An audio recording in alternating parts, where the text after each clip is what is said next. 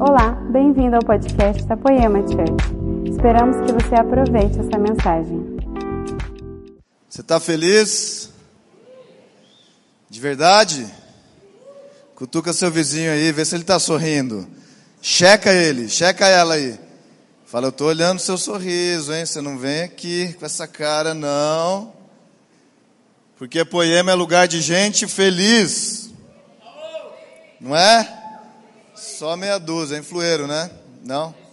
Influeiro, é, os influeiros vêm com tudo, né? Tem até conferência agora, o negócio não tá brincadeira não, gente. Diz que o mundo é dos jovens, não é?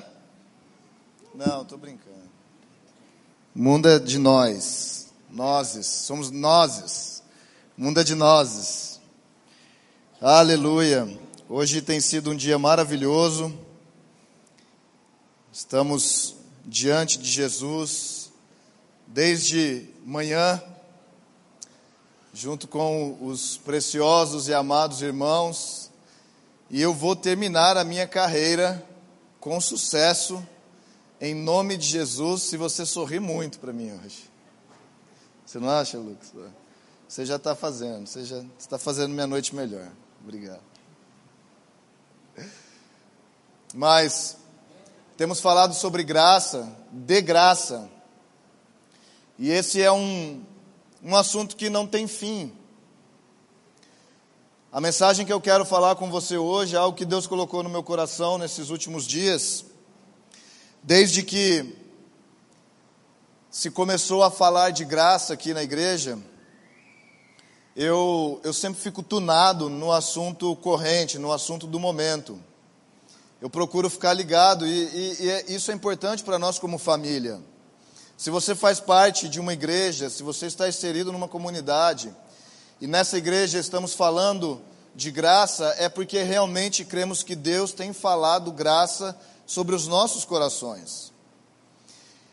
Isso significa que Deus quer, se você já recebeu graça na sua vida em algum nível, Ele quer acrescentar graça na sua vida. Se você já tem experimentado níveis incríveis, eu quero dizer para você que sempre há mais. O reino de Jesus é um reino infinito, é um reino sem fim. Nunca é suficiente. Nunca é suficiente. O nível que estamos não é suficiente. Há muito mais.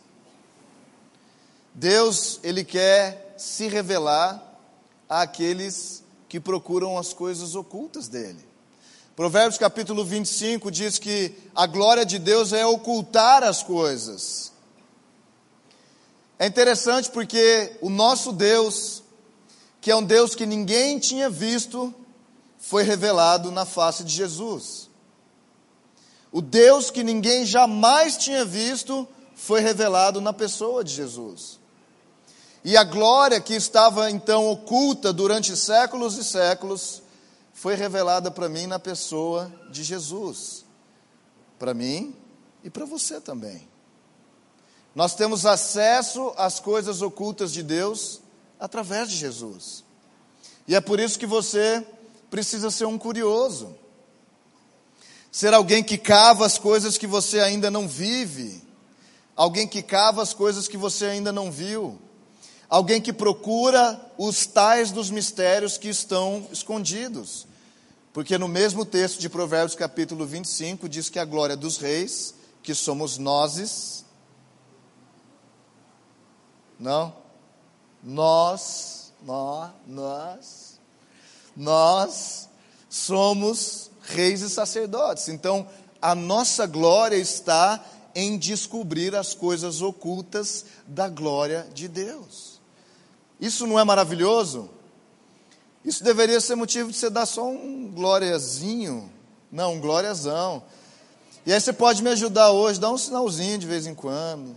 Lembra do sorrisinho? Eu vou completar minha carreira hoje, cara. Em nome de Jesus, eu, eu vou completar minha carreira hoje. Mas eu não sou o tipo de pregador, e eu já falei para vocês algumas vezes isso, que eu simplesmente fico pregando aqui, olhando para você e te enchendo de informação. Eu preciso ver que nós estamos conectados num nível no espírito. Eu preciso ver que você está recebendo. Eu preciso ver que Deus está falando com você. porque a verdade é que Deus me enviou aqui para falar com você. Foi Ele que decidiu por esse dia. E mesmo antes dos seus, de você ter nascido, de você ser um embrião, uma substância informe, Deus já tinha escrito esse dia para nós. Então Deus tem algo para você hoje e você precisa se tunar nisso que Ele tem. Porque é uma coisa que vai falar ao seu coração, é uma coisa que vai revelar um novo nível, é uma coisa que pode literalmente ser uma promoção para a sua vida. E isso diferencia a gente de crentes comuns. Nós não somos comuns. Nós somos incomuns. Nós não vivemos coisas comuns, a gente vive coisas sobrenaturais. A nossa vida está baseada no sobrenatural. Porque a graça de Deus é sobrenatural. A graça, esse favor imerecido, essa essa esse presente que Deus nos deu sem que nós pudéssemos fazer algo em troca sem que pudéssemos oferecer algo para Ele para substituir o presente que Ele tenha nos dado. Muitas vezes é assim, quando a gente é presenteado por alguém, a gente fica constrangido. Quando a gente recebe uma oferta de alguém, a gente fica meio constrangido, a gente, né? E, e é meio automático, parece que você quer devolver aquilo de alguma, né? De alguma forma, você quer entregar algo, você quer fazer melhor, você quer. Mas Deus, Ele veio e porque Ele amou o mundo de tal maneira, Ele te amou. Você é amado por Deus. Você é amada por Deus. Não há nada que você possa fazer hoje que te faça Deus te amar menos. Nada. Não existe um pecado, não existe uma circunstância, não existe algo que você tenha dito, algo que você tenha pensado, algo que você tenha feito que faz com que Deus te ame menos do que Ele te ama já já. Eu não sei se isso te anima, mas eu, eu, eu fico sem palavras diante de Deus com tamanha e escandalosa graça pela minha vida. Eu já devi muito e continuo devendo para o Senhor. Mas quando eu vejo do lugar que Ele me tirou e o lugar que Ele me colocou, eu falo, por que eu? Por que eu? Queridos, eu nem planejei estar aqui ao longo da minha vida. Quando eu tinha 22, 23, 24, 25, eu não, eu não tinha noção que um dia eu estaria aqui. Eu não tinha noção que um dia eu estaria vivendo as coisas que eu estou vivendo. Porque o mesmo Deus que é um Deus de graça, que é um Deus de favor imerecido, é um Deus soberano.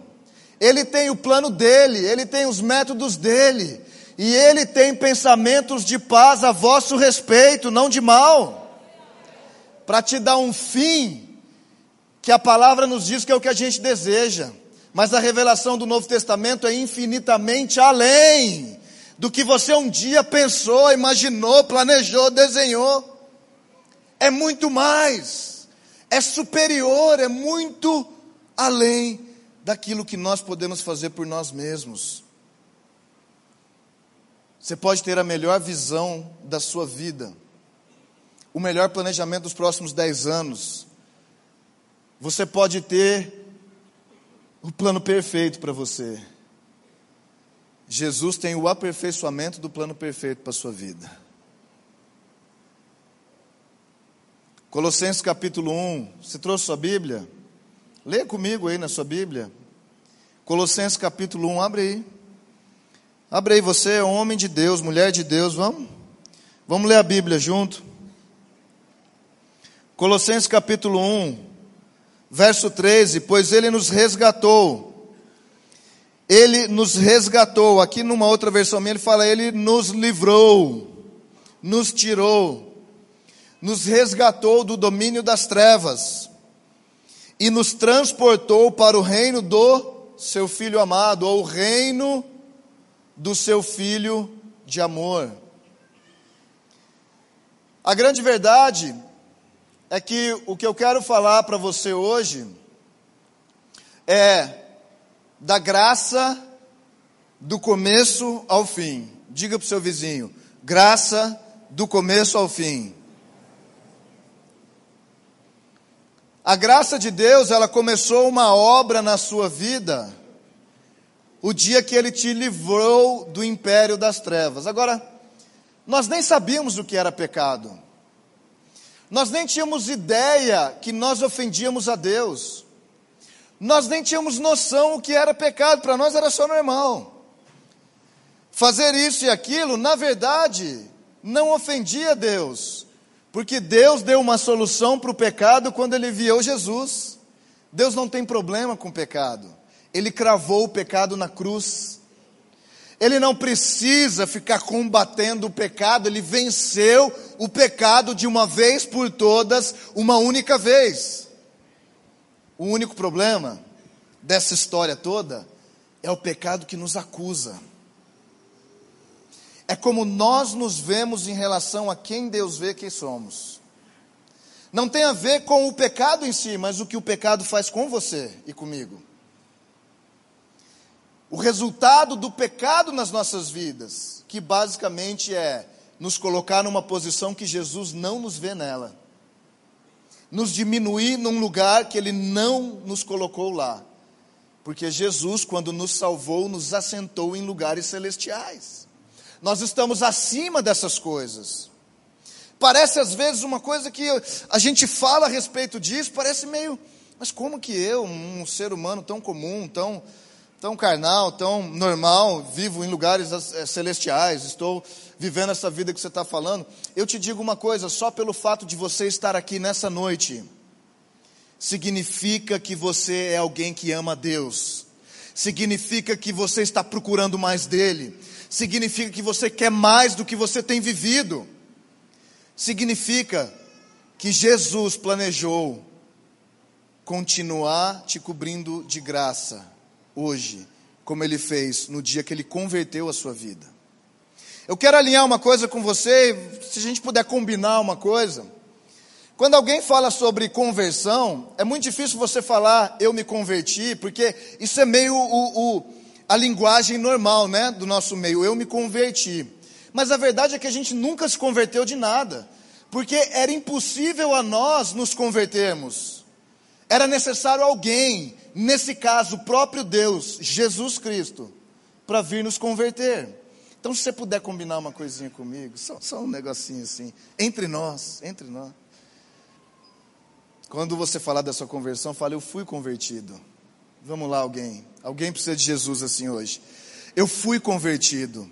Jesus me converteu. Ele fez a obra. Eu não fiz nada. Eu sou incapaz. Eu sou incapaz de cumprir o que Ele quer que eu cumpra. Então, a graça que te livrou do império das trevas, do pecado e da morte, da vida que te condenava, te transportou para um outro lugar. Ela te levou para aquilo que a Bíblia está chamando do reino do filho, do filho do seu amor, do filho que ele pôde dizer: Este é o meu filho amado, em quem tenho prazer. Esse é o filho que eu amo e esse filho veio por causa do amor de Deus, porque Deus amou tanto a mim e a você, que Ele enviou o seu filho, Ele deu o seu unigênito, Ele deu Jesus para mim e para você. Deus amou o mundo de tal maneira, Deus teve um amor tão radical comigo e com você, que Ele deu o seu filho. Querido, Jesus não tem graça. Esse favor imerecido, ele personificou, ele incorporou isso. Jesus é a pura graça. Aquilo que nós jamais poderíamos fazer, ele já fez. Então, quando nós convidamos as pessoas para receberem Jesus, virem à frente, automaticamente, quando ela crê no coração e ela confessa com a boca: Ah, que dia! Que dia, automaticamente, ela é justificada. A lei que exigia que eu e você fôssemos, ela foi sobre Jesus, ela cravou Jesus na cruz, ele ressuscitou, e agora, com uma simples oração, uma simples confissão, uma simples fé, ele nos recebe no reino do Filho do seu amor. Ele nos recebe num lugar onde Ele opera através de amor. O reino que eu e você vivemos não é um reino de condenação. A graça de Deus ela te tirou do império, do reino das trevas, do império das trevas, e ela te transportou. Então a graça que te livra é a graça que te leva. Eu vou repetir isso para você, alguém precisa ouvir aqui essa noite isso. A graça que te livra é a graça que te leva é a graça que está te conduzindo ainda hoje. A história não terminou para você. Eu não sei quanto tempo você anda com Jesus. Eu não sei quantas vezes você ainda se sente acusado. Eu não sei quantas vezes pensamentos de condenação vêm sobre você. Mas a graça que te livrou, ela é a mesma graça que continua te levando hoje para perto de Jesus. Sem condenação, sem culpa, sem mamamá. É só perdão, perdão e liberdade. Esse é o Jesus que nós servimos. Não tem porém, não tem mais, não tem outras coisas. Porque a graça ela não para no dia que você foi salvo. Ela continua operando hoje, porque depois que nós somos salvos, alguém às vezes esquece de nos contar que a gente ainda peca.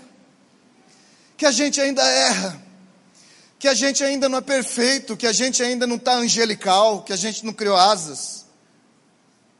Mas a gente toma Red Bull, né? Para ver se cria nos momentos difíceis. Quem sabe com essa energia toda eu vou subir aos mais altos céus. Porque depois que a graça salvadora, a graça que salva nos converteu, agora nós precisamos da graça que aperfeiçoa. Vamos lá, alguém. Alguém nessa casa aqui está sendo aperfeiçoado pelo Senhor. E esse reino que nós vivemos, esse reino de amor, ele é um reino que é pura graça. A Bíblia continua nos dizendo em 1 Coríntios capítulo 13, ela diz que esse amor, esse amor que nós recebemos, esse reino que fomos transportados para ele, esse amor é paciente. Esse amor é bondoso. Esse amor não inveja, não se vangloria, não se orgulha. Queridos, eu não sei quanto tempo você está nessa jornada de fé. Eu não sei se você já errou, já errou, já errou, e já pecou, e já caiu, e já se levantou, mas o amor, o reino que nós vivemos, que é cheio de amor, é paciente. Eu não sei se coisas ruins e más têm acontecido com você, mas o amor, aquilo que está disponível para você, aquilo que não parou no dia que você recebeu o sacrifício de Jesus, mas continua sobre a sua vida hoje, esse amor é bondoso. Se há coisas más, a bondade de Deus.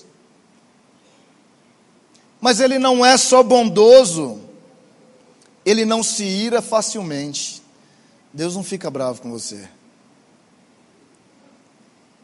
Deus não se irrita com você. Esse amor não procura seus próprios interesses. Tudo que Deus quer fazer é te levantar. Vamos lá, alguém. Alguém, alguém aqui tem que se animar com isso hoje. Eu não sei você, mas isso faz total diferença na minha vida. Quando Deus está operando na minha vida, Ele não está procurando o interesse dEle.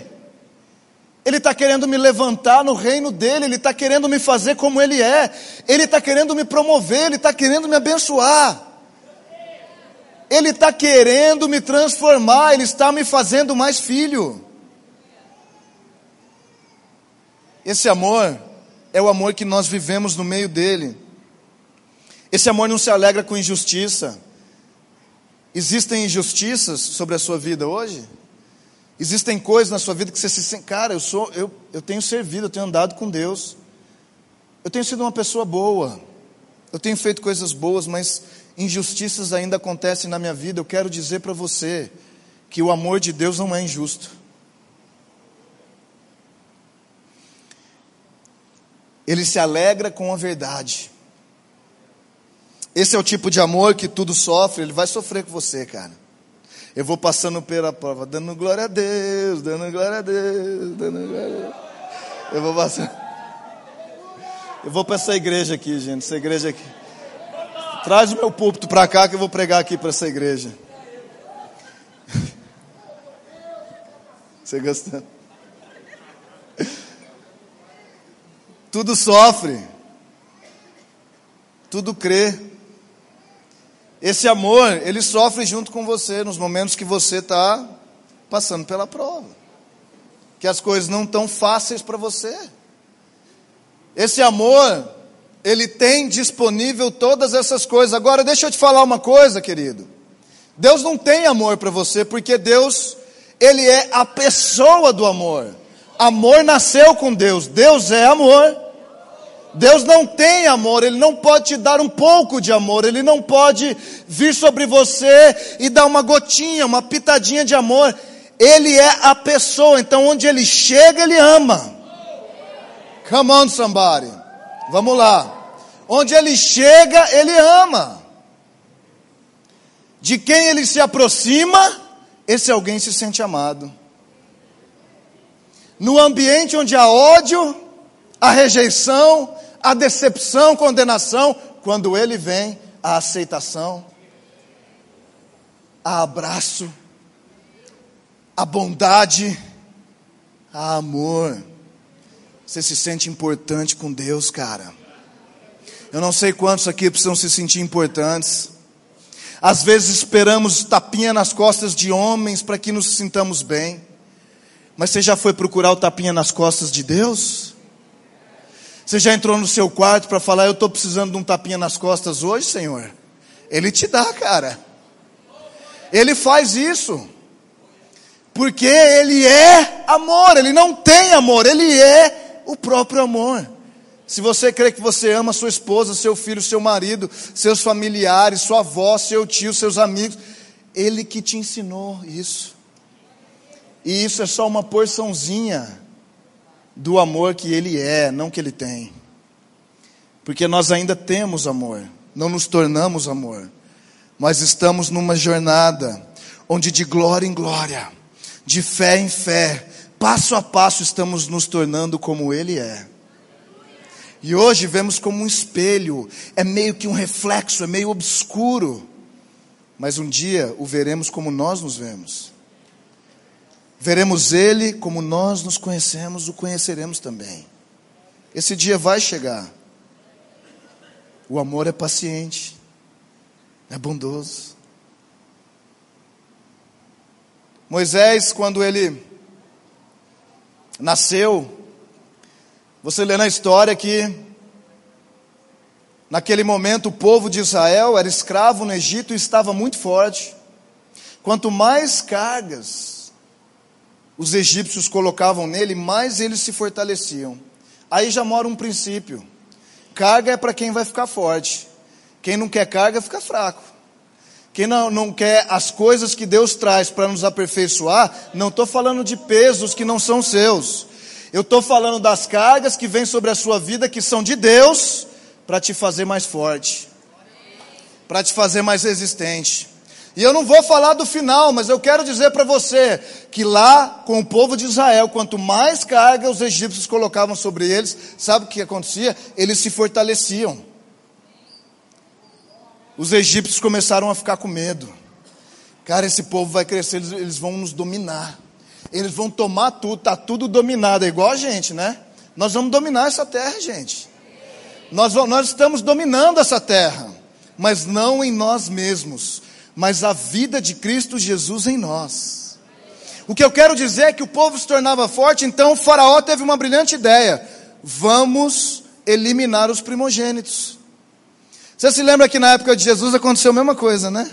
Parece que o inimigo está vendo, quando tá, um rompimento está vindo, quando o filho do rompimento está vindo, ele quer matar o primogênito. Não vou entrar nessa questão hoje, nós não temos tempo, mas o que eu quero dizer é: Faraó teve uma brilhante ideia: vamos matar os primogênitos, separe as meninas, mas os homens, os homens, coloque eles nos rios e deixe eles ir, vão matar essa, essa molecada. Moisés, então, você sabe como ele caiu na mão da filha de Faraó. E ele cresceu como um príncipe no Egito. Você lembra disso? Amém? Se alguém aqui lembra comigo? Vamos ver essa igreja aqui, gente. Senão, espera aí, vamos ver aqui, ó. Alguém lembra comigo essa igreja aqui, ó? Vocês são tão bonitos, gente. Vamos, lembra aí comigo. Ó, tá vendo? A competição tá grande, gente. Eu quero ver que se vai sair um glória aqui. Talvez a gente transfere uns, uns três ali já dá. Pra cá, ó, isso, ó. Transfere uns três aqui já pega fogo, porque fogo é contagioso, cara. É contagioso, pega. Ficou perto, pega. Ei! O negócio aqui tá bom hoje, o fogo tá quente. Mas aí, você sabe como Moisés caiu na mão da filha de Faraó. E ele foi criado um príncipe. Agora, pensa comigo aqui. E, e queridos, eu quero desafiar você aqui rapidamente a pensar a ser uma pessoa que pensa velho para o novo, novo para o velho testamento. Nós não somos do novo, nós somos do. A Bíblia é um livro de 66 livros. É do velho para o novo, do novo para o velho. O velho era sombra, o novo é substância. Então, quando eu tenho a substância, a sombra se revela. O que eu quero dizer para você é que Moisés foi então liberto da morte o dia que ele foi para a mão da filha de Faraó. Deus o livrou. A graça de Deus foi personificada em Jesus, mas ela sempre existiu. Ela sempre existiu. Ele foi liberto da morte, ele foi livre da morte. Deus o manteve salvo. Salvo, alguém salvo aqui? Deus o manteve salvo. E agora ele é criado como um príncipe do Egito. Um príncipe que aprendeu a cultura, aprendeu as habilidades, tinha todos os recursos, a educação, toda a capacidade humana para ser o libertador do seu povo. E com um coração para o povo hebreu, com um coração inclinado para os seus, com tanto que ele amava, ele vê um dia um hebreu brigando com um egípcio.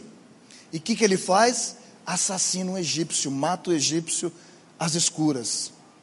E ele enterra o egípcio com as próprias mãos. Agora, o Deus que livrou Moisés da morte, agora livra Moisés do pecado que ele cometeu matando um egípcio, enviando ele para o deserto de Midian.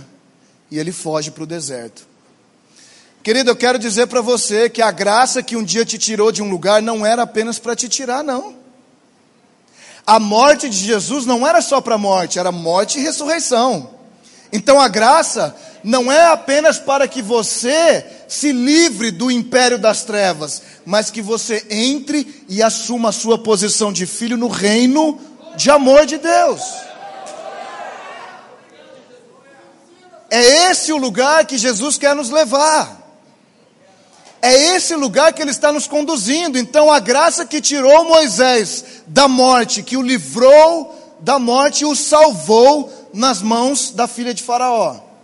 É a graça que cobriu o pecado dele quando ele foge para o deserto de Midian. Agora, no deserto, Moisés não era príncipe do Egito. No deserto, Moisés não era filho da filha de Faraó. Ele era Moisés, sogro de Jetro. A primeira coisa que acontece com Moisés, quando ele chega lá, é que ele encontra as sete filhas de Jetro, seu sogro, que ele ainda não tinha casado. E sete fala de perfeição. Então Deus tira ele de um lugar onde a aparência humana, a habilidade humana, as capacidades, os recursos, as habilidades eram tudo para ele, e agora coloca ele com um homem que vive governo perfeito. Sete fala de perfeição. Jetro era um sacerdote um sacerdote em Midian, um homem que tinha produzido filho perfeito, que tinha produzido fruto perfeito, porque filhos falam de fruto. Esse homem não tinha algo para dar para Moisés, ele tinha algo para transferir sobre Moisés. Esse homem tinha a filiação perfeita, ele tinha o governo perfeito, ele tinha o fruto perfeito e era a pessoa perfeita para treinar Moisés pelos próximos 40 anos da vida dele. Agora, será que Moisés planejou tudo isso? Será que Moisés tinha almejado e desejado um lugar agora no deserto? desprovido de tudo que o Egito poderia dar para ele, desprovido de todos os recursos, desprovido do seu título, desprovido de toda coisa para servir e ser um pastor de ovelhas, que naquela época não era uma profissão bacana. Não era uma profissão de holofotes, não era uma profissão nobre, não era uma profissão que pessoas batiam no peito e falavam: Eu sou pastor. Mas a graça, Presta atenção. Isso é muito importante para você. A graça que te livra do pecado e da morte é a graça que precisa livrar você de você mesmo. Vamos lá, alguém. Moisés, agora, nesse segundo período de 40 anos, ele precisava ser livre de tudo que ele achava que era capaz de livrar o seu povo. Ele precisava deixar as habilidades naturais.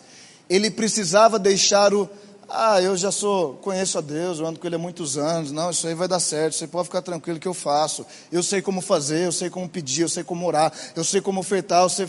Cara, Deus precisa quebrar o eu sei nas nossas vidas e implantar o se Deus permitir. Vamos lá, alguém. Ele precisa, eu sei, ah, eu faço, eu, eu controlo a situação e falar, eu sou soprado pelo vento. Ele precisa nos ensinar a viver uma vida de dependência, e deserto fala de dependência. A graça que te livra do pecado e da morte é a graça que quer te aperfeiçoar no deserto. É a graça que quer fazer com que você tenha dependência do Senhor, porque esse lugar de escassez, esse lugar onde nós estamos morrendo, esse lugar que nos falta muitas vezes até a força, porque Paulo entendeu que quando ele era fraco é que ele era forte. Ele entendeu que o caminho era morrer mesmo, era um lugar onde faltam coisas, porque nesse lugar Deus é tudo para você. O seu olhar se volta para Ele, os seus ouvidos se voltam para Ele. Você não tem vozes falando na sua vida você não tem pessoas te influenciando, você não tem recurso para dar um jeitinho, você não tem um networking do WhatsApp, você não tem uma pessoa que você pode falar uma coisinha, ela pode te ajudar, você não tem ligação para fazer, pedindo para que alguém se levante a seu favor. O deserto é o lugar onde Deus é tudo. E não existe outro lugar para mim e para você, queridos. A questão é que nós não escolhemos morrer. Vamos lá, alguém. Nós não escolhemos, não foi uma opção nossa morrer. Você não se alista a esse a esse exército, você não não não, não aceita o apelo e, e o convite de receber Jesus achando que você vai ter que morrer. Nós achamos, ah, eu tenho um vício, é, eu não me prostituo, não me drogo, não bebo, não mato, não roubo. Tá beleza. Estou bem na fita. Estou bem na foto. Sim, se existem essas coisas na nossa vida, elas são as primeiras a desaparecerem, porque são coisas exteriores. Mas a Bíblia diz que o que contamina o homem são as coisas que vêm de dentro, não as de fora. Então são as coisas mais profundas no nosso caráter, na nossa natureza, no nosso ser que nos contaminam, na verdade. E para essas nós precisamos de um trabalho, de uma graça, não apenas que nos tira de um lugar, mas uma graça que trabalha em nós no presente.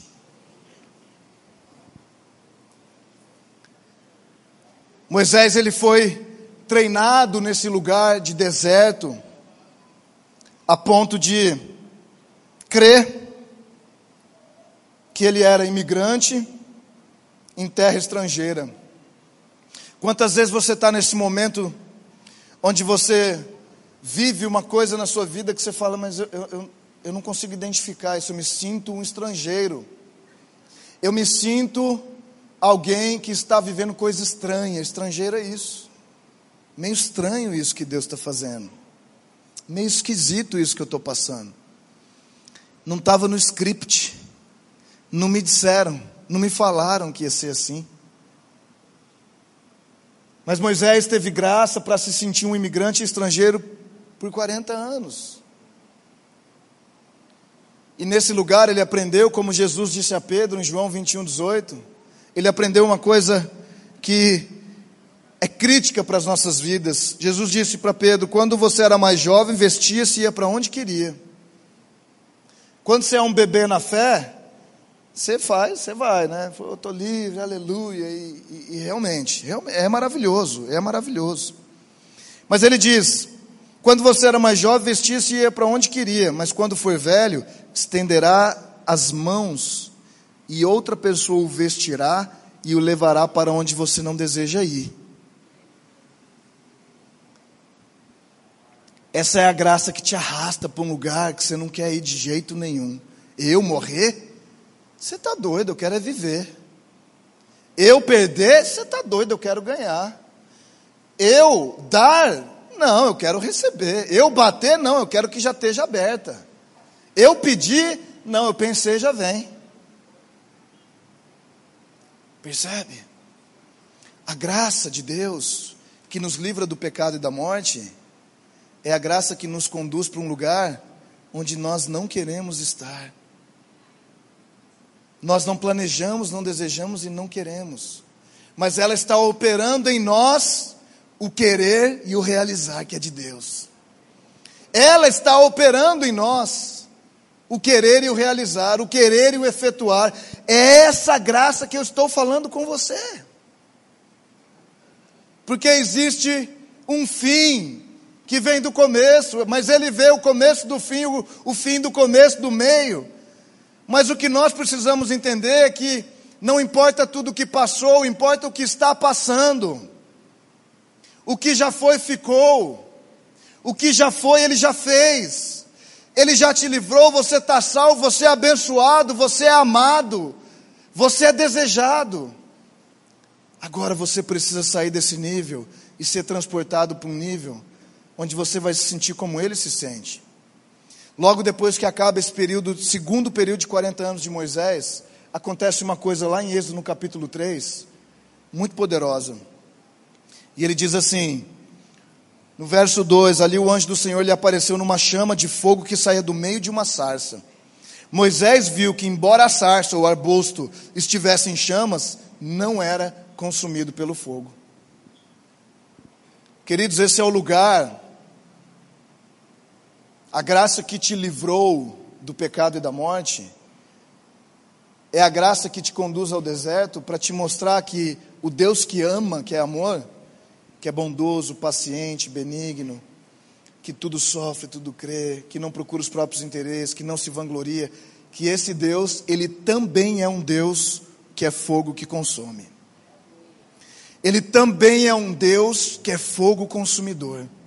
Ele não é apenas um Deus que ama, mas Ele é um Deus que quer nos livrar de nós mesmos, que quer nos livrar das nossas imperfeições, que quer nos livrar de um caráter que ainda não está à semelhança do dele. Esse é o mesmo Deus que, quando ele se revela para Moisés, sabe o que acontece com Moisés? Ele tinha intimidade com o fogo. Então ele viu um fogo que não se queimava. O propósito de Deus para mim e para a sua vida é um fogo que não consome a nossa vida, que não destrói, mas edifica.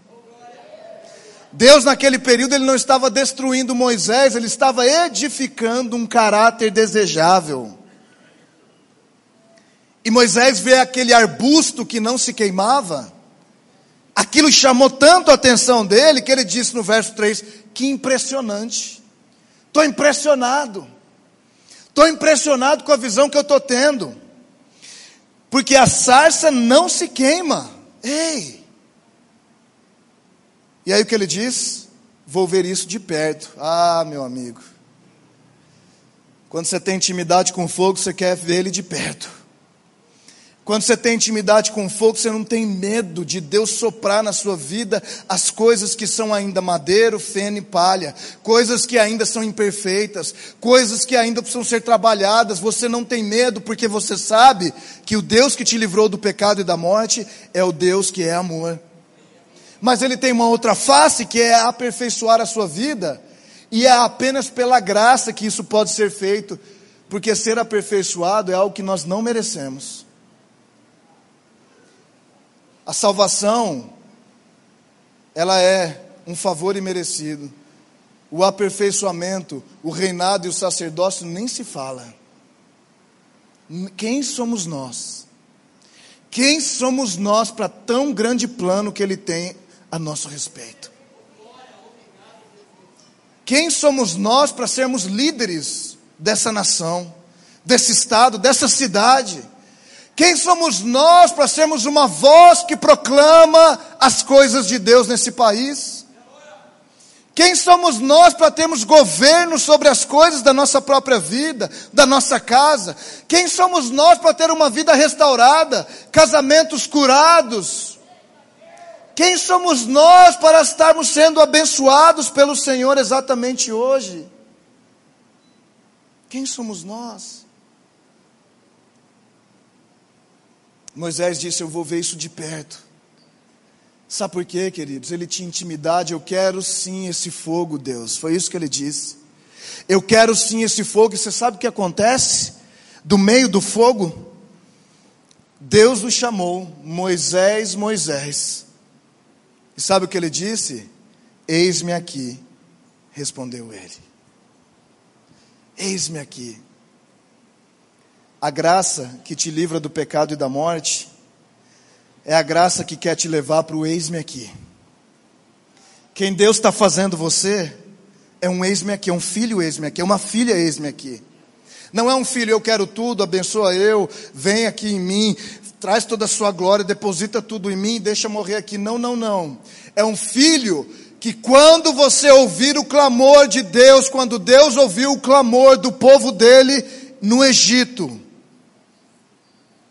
você pode se tornar um libertador como Moisés e falar: Eis-me aqui, eu vou lá pela sua causa. Eu vou lá por causa do Senhor, eu vou lá pelos seus motivos. Eu estou 40 anos longe do meu povo, mas eu sei, Deus, que esse é o seu povo, esse é o seu plano. Você sabe o que acontece com esse Moisés aperfeiçoado? ele entra nos últimos 40 anos. Moisés viveu 120 anos.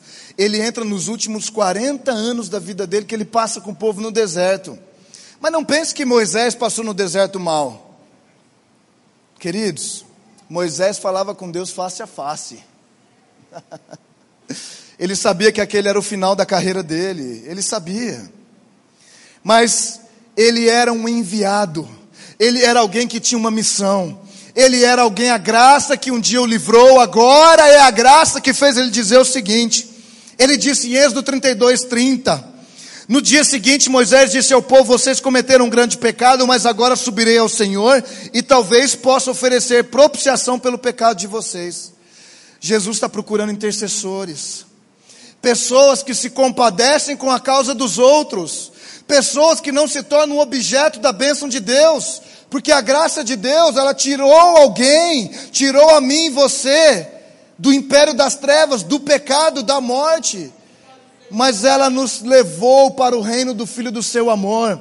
Então nós amamos a Deus, mas amamos o nosso próximo. Amamos a Deus e amamos o nosso próximo.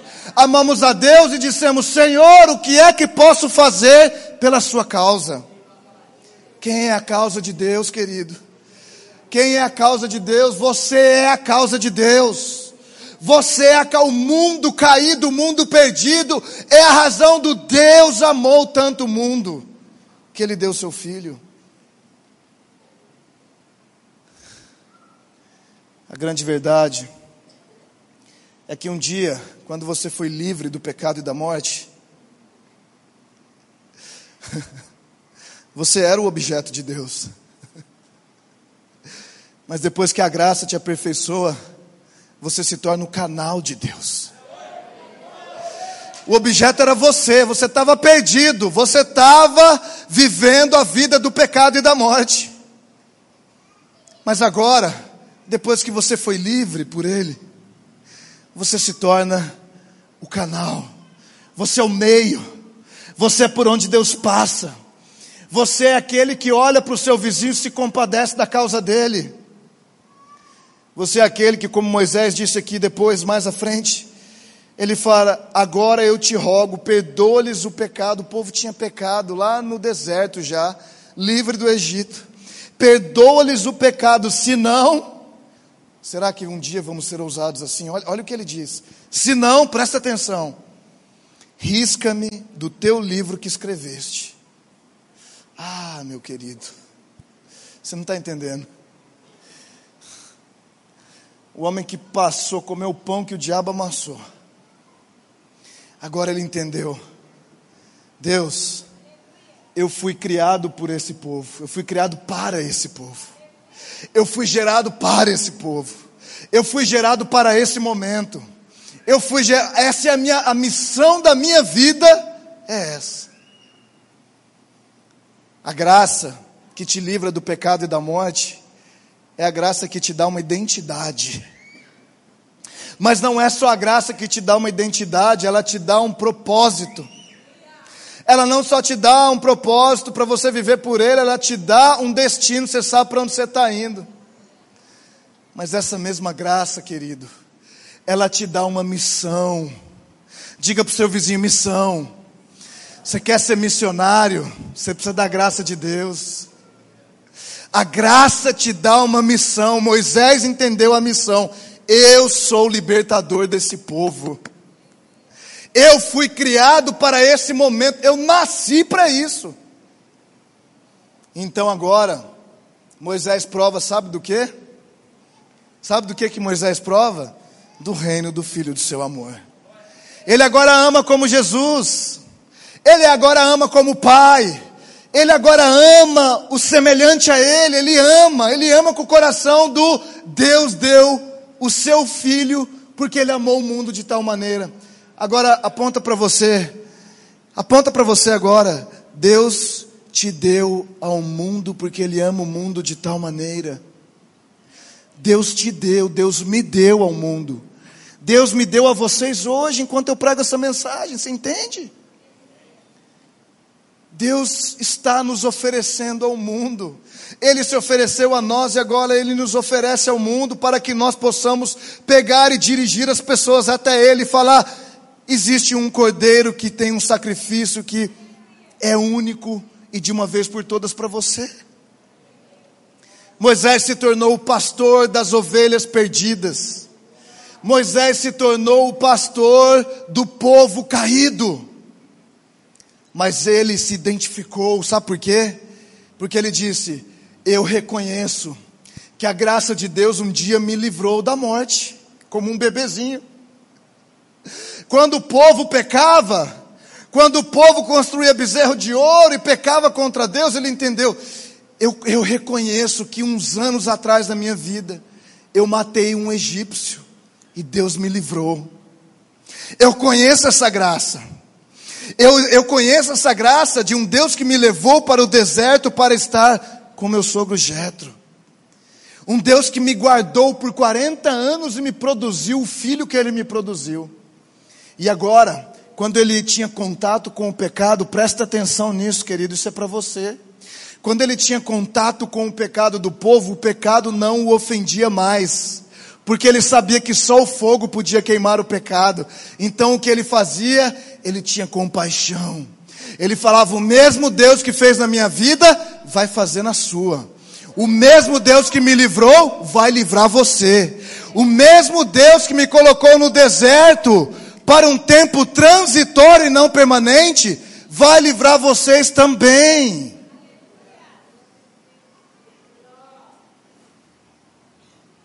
Por isso, meu amigo, é graça do começo ao fim. Eu sei que hoje, exatamente hoje, eu não sei quanto tempo com Jesus você tem, mas eu olho para a minha vida e todos os dias eu preciso daquela graça sendo aplicada, falando: foi mal, Jesus. Foi, foi mal, Jesus. Foi mal. Vamos ficar de pé. Foi mal, Jesus. Eu não sei quantos foi mal você tem hoje para falar para Jesus. Feche seus olhos. Olhe, olhe quantos foi mal tem aí dentro de você. Olha aí. Olha quantos foi mal. E eu quero orar agora por você, mas antes eu quero que você ore por você mesmo. Peça perdão, não precisa ser em voz alta, nem nada disso. Peça perdão por aquilo que você sente que você deveria pedir perdão para Jesus hoje. Sabe por quê? Porque exatamente agora Ele está te aceitando, do jeito que Ele te aceitou ontem. Nós não somos ouvintes apenas, somos praticantes. Então, exatamente agora, Ele está te aceitando. Então, se tem foi mal aí no seu coração, Jesus foi mal que eu falei aquilo, Pai. Jesus foi mal que eu cometi aquele ato, foi mal que eu fiz isso ou aquilo, foi mal contra o meu irmão, foi mal contra ti, Pai.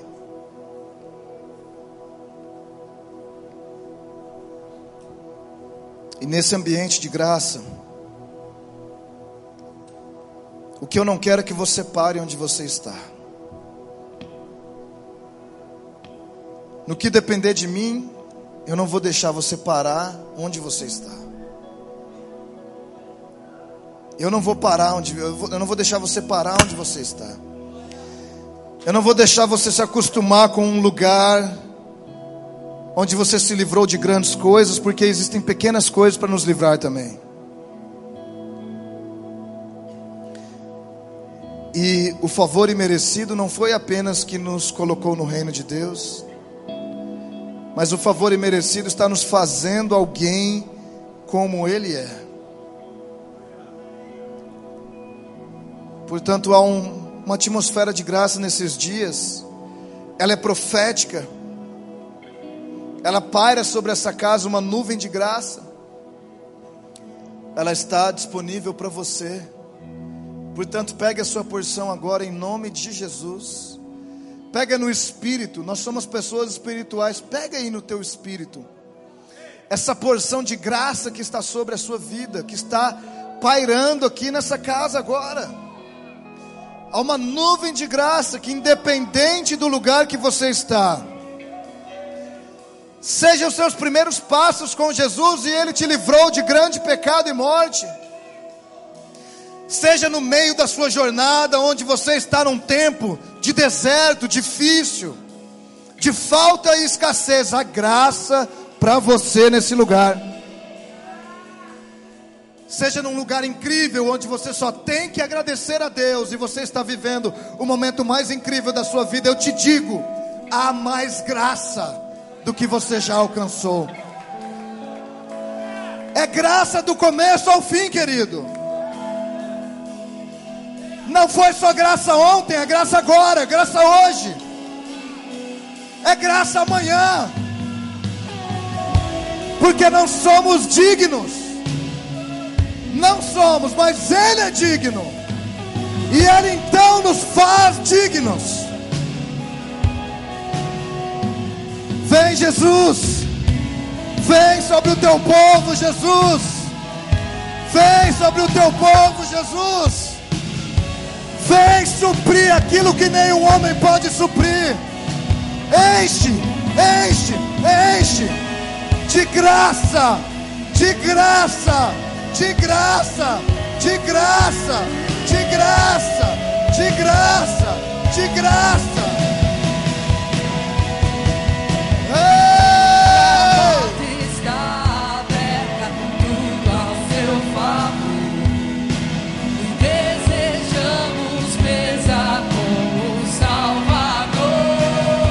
Nascemos para isso.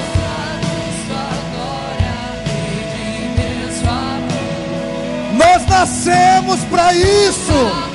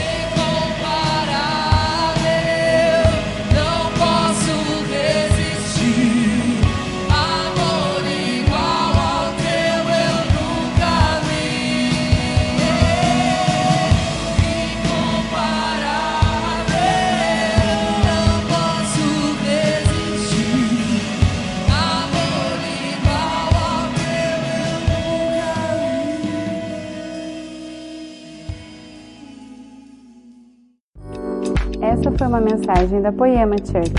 Para você ficar por dentro de tudo que está rolando, siga nossos perfis nas redes sociais.